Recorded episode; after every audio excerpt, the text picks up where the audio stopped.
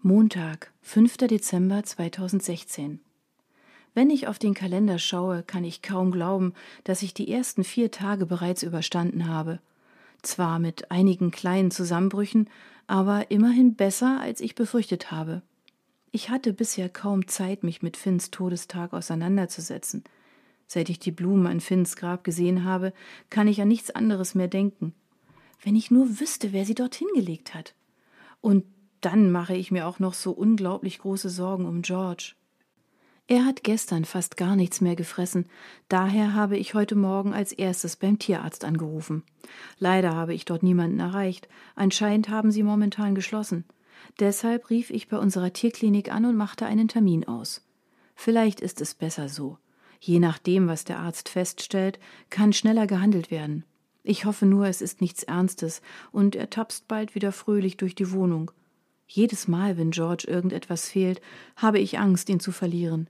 Ich weiß, dass das irgendwann auch passieren wird, aber im Moment kann ich mir das einfach nicht vorstellen. Ich will George gerade in seine Katzenbox befördern, als mein Handy klingelt. Mom, natürlich, wer sonst? Hey Mom, sage ich und klemme mir das Handy zwischen Schulter und Ohr, während ich versuche, eine Decke in die Katzenbox zu legen, um es George so angenehm wie möglich zu machen. Meistens protestiert er nicht, wenn er zum Tierarzt muss. Besonders heute ist er dafür einfach zu erschöpft. Aber ich möchte trotzdem, dass er sich so wohl wie nur irgend möglich fühlt. Hallo, mein Schatz, wie geht es dir? Oh, mir geht es gut, aber ich muss jetzt mit George zum Tierarzt. Ich habe dir ja erzählt, dass er in letzter Zeit ein bisschen schlapp ist, erklärte ich ihr. Oh ja, natürlich. Ich hoffe wirklich, es ist nichts Schlimmes. Dann rufe ich später nochmal an. Alles klar, Mom, bis dann. Bis dann und gute Besserung an George. Hastig lege ich auf und gehe ins Wohnzimmer, um George zu holen. Er liegt noch immer auf seinem Katzenbett und sieht wahnsinnig müde aus. Komm, George, wir bringen dich zum Arzt. Dann wird es dir wieder besser gehen. Als ich zusammen mit George die Treppe zur Klinik hinaufgehe, bemerke ich bei den Fahrrädern neben den Treppen ein blaugrünes Rad, das mir mehr als bekannt vorkommt. Da ich mir aber mehr Sorgen um George als um den Typ von neulich mache, denke ich nicht weiter darüber nach. Dass wir uns innerhalb so kurzer Zeit nun schon zum dritten Mal begegnen, kommt mir trotzdem etwas komisch vor. Ich melde uns kurz an und gehe dann mit George in das Wartezimmer. In dem kleinen, sterilen Raum fällt es einem schwer zu atmen. Die Luft ist zum einen wahnsinnig stickig und zum anderen scheint sie nur aus Heizungsluft zu bestehen. Das macht den Aufenthalt in einer Klinik nicht gerade angenehmer. Zudem ist George nicht der einzige tierische Patient, der müde den Kopf hängen lässt. Nur zwei Plätze weiter sitzt ein Mann zusammen mit einem kleinen Jungen, der traurig neben einem auf dem Boden liegenden Australian Shepherd sitzt. Hoffentlich sind wir bald an der Reihe, damit sich George nicht auch noch eine Erkältung holt. Gute zwanzig Minuten später ist es endlich soweit und wir werden aufgerufen und in ein Behandlungszimmer gebracht. Dort öffne ich die Box, damit George sich an die neue Umgebung gewöhnen kann, bevor der Arzt kommt. Als ich das Gitter öffne, tut sich zunächst überhaupt nichts. George bleibt einfach in der Box liegen. Hey, du kannst ruhig herauskommen, rede ich ihm gut zu und streichle ihn ein bisschen. Irgendwann setzt er sich in Bewegung und tapst langsam aus seiner Transportbox heraus auf den Behandlungstisch. Kurz zuckt er zusammen, als er mit der ersten Pfote den ungewohnten Tisch berührt. Letztendlich macht es ihm aber doch nichts aus und er lässt sich erschöpft nieder. Ich war nur ein einziges Mal mit ihm in dieser Klinik. Damals hatte George einen Magen-Darm-Infekt und musste sich ständig übergeben. Es wurde so schlimm, dass wir spät nachts noch mit ihm in die Notaufnahme gefahren sind. Zum Glück war es nicht so dramatisch, wie wir anfangs dachten, und eine Woche später war George wieder ganz der Alte. Aber so erschöpft wie jetzt habe ich ihn noch nie gesehen. Und das macht mir Angst. Hallo, ich bin Dr. Giles. Erschrocken drehe ich mich um. Ich habe gar nicht bemerkt, dass jemand den Raum betreten hat. So beschäftigt war ich mit George. Gegenüber von mir steht ein attraktiver, dunkelhaariger Mann mit tiefblauen Augen. Er trägt einen Dreitagebart, der meinen Blick auf seine weich aussehenden Lippen lenkt. Trotz seines weißen Kittels kann ich erkennen, dass er breite Schultern hat und sehr sportlich aussieht. Ich kann mir gut vorstellen, dass die Frauen bei seinem Anblick reihenweise in Ohnmacht fallen. Auch auf mich hat er eine besondere Wirkung, und ich bereue es auf der Stelle, dass ich den Pulli von gestern nochmal angezogen habe. Hi, ich bin Caitlin Park. stottere ich, als ich mich von meinem Schreck wieder erholt habe. Und das ist wohl unser Patient, sagt er fröhlich und schaut sich George ein wenig aus der Nähe an. Hast du auch einen Namen? Er streichelt George behutsam über das Fell. Er heißt George, antworte ich. Er hat seit Tagen nicht richtig gefressen und bewegt sich so gut wie gar nicht mehr. Ich habe ihn noch nie so müde und erschöpft gesehen. Wie alt ist er denn? erkundigt sich Dr. Giles. Ungefähr zwölf Jahre. Wir haben ihn aus dem Tierheim geholt. Sein Alter war nicht hundertprozentig klar, erkläre ich und versuche, ihn nicht allzu offensichtlich anzustarren. Dr. Giles ist zwar mindestens fünf Jahre älter als ich, aber ich habe schon lange niemanden mehr gesehen, der mir auf Anhieb so gut gefällt wie er. Mal abgesehen von Finn natürlich. Dr. Giles geht sehr vorsichtig mit George um. Eigentlich lässt George sich nicht so schnell von jemandem anfassen, aber bei Dr. Giles hat er wohl nichts dagegen, oder er ist einfach zu erschöpft, um sich zu wehren. Während George immer noch da liegt und sich kein bisschen bewegt, tastet Dr. Giles ihn vorsichtig ab. Dabei fällt mir auf, was für schöne Hände er hat. Groß und stark. Man kann sich fast nicht vorstellen, dass solche Hände so vorsichtig sein können. Okay, das reicht jetzt. Ich bin hier wegen George und nicht seinetwegen. Oh, was würde Finn sagen? Auf den ersten Blick fällt mir nichts Ungewöhnliches auf. Seine Zähne sowie sein Zahnfleisch sind in Ordnung und auch beim Abtasten konnte ich nichts Verdächtiges spüren. Am besten wir machen ein Röntgenbild und nehmen ihm ein bisschen Blut ab. Das hat mir gerade noch gefehlt. Wenn man ein Röntgenbild machen muss, dann heißt es doch, dass es was Ernstes ist, oder? Oder nicht? Und dann auch noch eine Blutabnahme. Oh, wer weiß, was Sie da feststellen? Anscheinend hat Dr. Giles meinen besorgten Gesichtsausdruck bemerkt, denn er versucht mich ein bisschen zu beruhigen. Machen Sie sich nicht so viele Sorgen. Das kann eine Menge Ursachen haben. Wir finden schon raus, was ihm fehlt. Er schenkt mir ein aufmunterndes Lächeln, und tatsächlich fühle ich mich gleich ein wenig besser. Angst habe ich trotzdem noch. Erneut öffnet sich die Tür, diesmal erschrecke ich jedoch nicht. Aber als ich sehe, wer hereinkommt, kann ich meinen Augen nicht trauen. Hey, Drake, kannst du George und Miss Park bitte zum Röntgen bringen? Sagt Dr. Giles zu dem jungen Mann mit den chaotischen Haaren, auf dessen Namensschild Drake Carter in blauer Schrift geschrieben steht. Klar, sagt dieser und grinst George schief an, dann begegnet sein Blick meinem und er verstummt.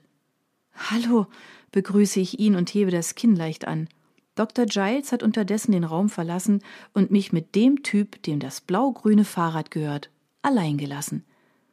Ähm, hi, wenn Sie mir bitte folgen, stottert er und geht vor mir aus dem Raum. An der Tür wartet er, bis ich mit George hinterherkomme. Schweigend gehen wir den Flur entlang, bis wir schließlich vor dem Röntgenraum stehen. Drake öffnet die Tür und hält sie mir auf. Bitte setzen Sie ihn hier hin, sagt er und deutet auf die sterile Fläche des Röntgengeräts. Ich muss Sie leider bitten, draußen zu warten, sagt er, während er die Maschine vorbereitet. Ich nicke, dann wende ich mich noch einmal George zu. Mach's gut, Großer. Ich bin gleich wieder da. Ich streiche ihm noch einmal durch das Fell und verlasse den Raum. Während ich draußen darauf warte, dass der Röntgenvorgang vorübergeht, denke ich über Drake nach. Irgendwie ist es schon komisch, dass ich ihm auf einmal immer wieder begegne. Ich frage mich, ob er mich absichtlich verfolgt oder es sich doch nur um harmlose Zufälle handelt. Wahrscheinlich eher letzteres, denn wenn nicht, dann würde das ja heißen, dass ich einen Stalker hätte. Nein, das wäre wohl kaum möglich. Woher hätte er wissen sollen, dass ich heute hierher komme oder wann ich Finn auf dem Friedhof besuche? Dennoch kommt es mir merkwürdig vor. Aber was wollte schon ein vermutlich 20-Jähriger von einer 28-Jährigen? Ich habe ein seltsames Gefühl bei der Sache, aber bevor ich darüber weiter nachdenken kann, darf ich George wieder in das Behandlungszimmer bringen. Dr. Giles wird gleich da sein und die Röntgenbilder mitbringen. Ohne mir ein einziges Mal in die Augen zu sehen, verlässt Drake eilig den Raum und lässt mich mit George allein. Fünf Minuten später betritt Dr. Giles wieder den Behandlungsraum, zusammen mit George Röntgenbildern. So, dann schauen wir uns das mal an, sagt er und nimmt die Röntgenbilder wieder genauer unter die Lupe. Während er die Ergebnisse betrachtet, wird sein Gesichtsausdruck immer ernster, was mich nicht gerade beruhigt. Im Gegenteil. Ich hüpfe bereits von einem Bein aufs andere, bis mir auffällt, wie lächerlich das Ganze sicher aussieht. Also versuche ich stillzuhalten und mir meine Nervosität nicht anmerken zu lassen. Aber irgendwann halte ich es nicht mehr aus. Können Sie schon etwas sehen? frage ich aufgeregt und mit leiser Stimme. Ich habe Angst, dass er etwas gefunden hat. Etwas, das mir George für immer nehmen kann. Ja, aber genaueres kann ich Ihnen leider nicht sagen. Ich werde ihm noch ein bisschen Blut abnehmen. Vielleicht beruhigen Sie ihn so lange, damit er sich nicht so erschreckt.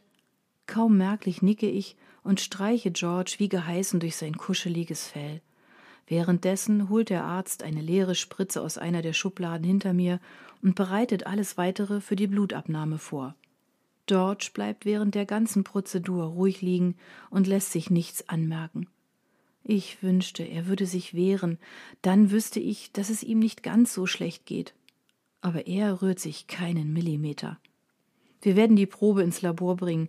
Bis wir die Ergebnisse haben, kann es leider ein paar Stunden dauern. Oh, mein armer Kleiner. Niedergeschmettert schaue ich George an. Seit knapp mehr als drei Jahren ist er jetzt schon bei uns. Ich kann mir gar nicht mehr vorstellen, wie es war, als wir ihn noch nicht hatten.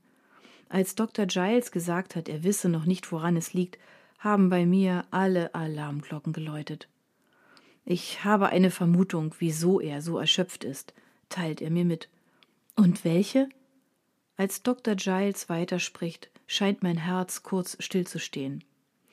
Ich vermute, George Herz ist ein wenig langsamer geworden.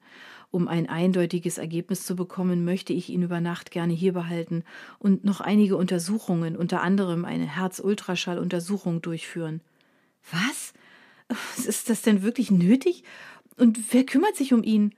Eine Frage nach der nächsten kommt mir in den Sinn. Wie soll das denn funktionieren? Die Leute hier, die kennen ihn doch überhaupt nicht. Ich fürchte, es ist nötig. Ich würde ihm nur unnötig Medikamente geben, die nicht eindeutig auf ihn abgestimmt sind. Sie brauchen sich keine Sorgen zu machen. Wir haben hier absolute Spezialisten, die sich bestens um George kümmern werden. Ihr Kater ist hier in den besten Händen. Aufmunternd lächelt er mich an, und wäre ich nicht so krank vor Sorge um George, wäre ich vielleicht sogar schwach geworden. Aber ich kann mir beim besten Willen nicht vorstellen, George einfach so hier zu lassen. Kein bisschen überzeugt lasse ich die Schultern hängen und bin schon wieder den Tränen nahe. Dieser Monat ist furchtbar. Aber das wusste ich ja eigentlich schon. Na schön. Und wann darf ich ihn wieder abholen? Wenn Sie wollen, gleich morgen früh um acht Uhr. Ich werde ihn vorher noch einmal untersuchen und dann können Sie ihn mitnehmen. Okay, dann komme ich gleich morgen früh. Zum Abschied kuschel ich noch ein bisschen mit George, dann kommt Drake wieder herein und nimmt ihn mit. Beim Anblick, wie George von jemandem weggetragen wird, zieht sich mein Herz zusammen und ich unterdrücke ein paar Tränen. Genau das merkt mir Dr. Giles natürlich an. Sie hängen sehr an George, nicht wahr? Ich reiße mich zusammen und antworte ihm, so normal es geht. Ja, mein Freund hat ihn mir vor drei Jahren geschenkt, damit ich nicht so allein bin, wenn er geschäftlich unterwegs ist. Ich bekomme tatsächlich ein Lächeln zustande, als ich an George ersten Tag bei uns zurückdenke. Das ist sehr freundlich von Ihrem Freund. Ich hoffe, er ist zurzeit nicht wieder auf Geschäftsreise. Kaum hat er den letzten Satz ausgesprochen, starre ich ihn mit weit geöffneten Augen an. Ich habe nicht damit gerechnet, in nächster Zeit jemandem zu erzählen, dass Finn tot ist.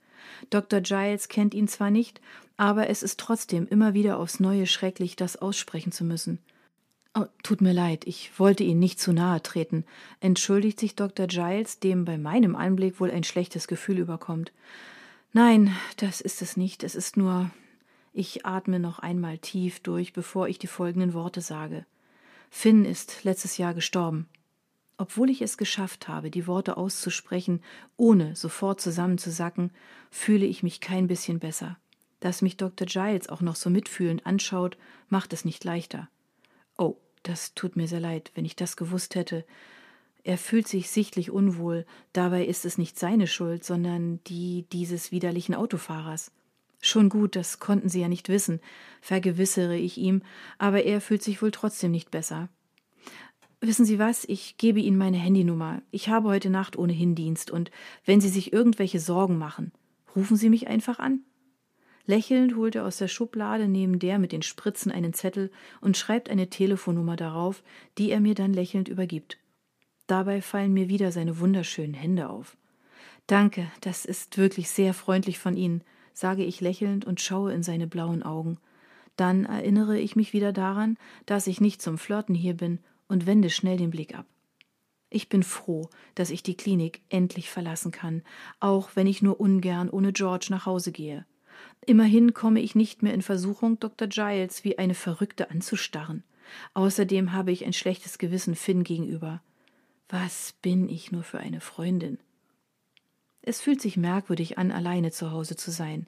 Alles ist so furchtbar still und es fühlt sich an, als wäre alles Leben aus unserer Wohnung verschwunden. Um mich ein wenig zu entspannen, mache ich mir einen Kaffee. Kaffee hilft immer. Naja, fast immer. Nebenher wühle ich in meiner Handtasche nach meinem Handy, um nachzusehen, ob Mom schon angerufen hat. Dabei fällt mir der Zettel mit Dr. Giles Handynummer in die Hände. Es war unglaublich nett von ihm, so mir das so anzubieten, auch wenn ich mir fest vornehme, ihn nicht bei der Arbeit zu stören. Seltsamerweise vertraue ich ihm. Sicher, es würde mir besser gefallen, wenn George hier wäre, aber wenn ich ihn schon beim Arzt lassen muss, dann bei Dr. Giles. Er war verständnisvoll, und obwohl er mir erst einen dieser von mir gehassten Mitleidsblicke zugeworfen hat, hat er mich wie einen normalen Menschen behandelt und nicht wie jemand, der seine große Liebe verloren hat. An diesem Abend gehe ich wieder früh ins Bett, weil ich die Stille kaum ertragen kann. Obwohl ich Dr. Giles vertraue, weiß ich, als ich das Licht ausknipse, dass ich diese Nacht kein Auge zumachen werde.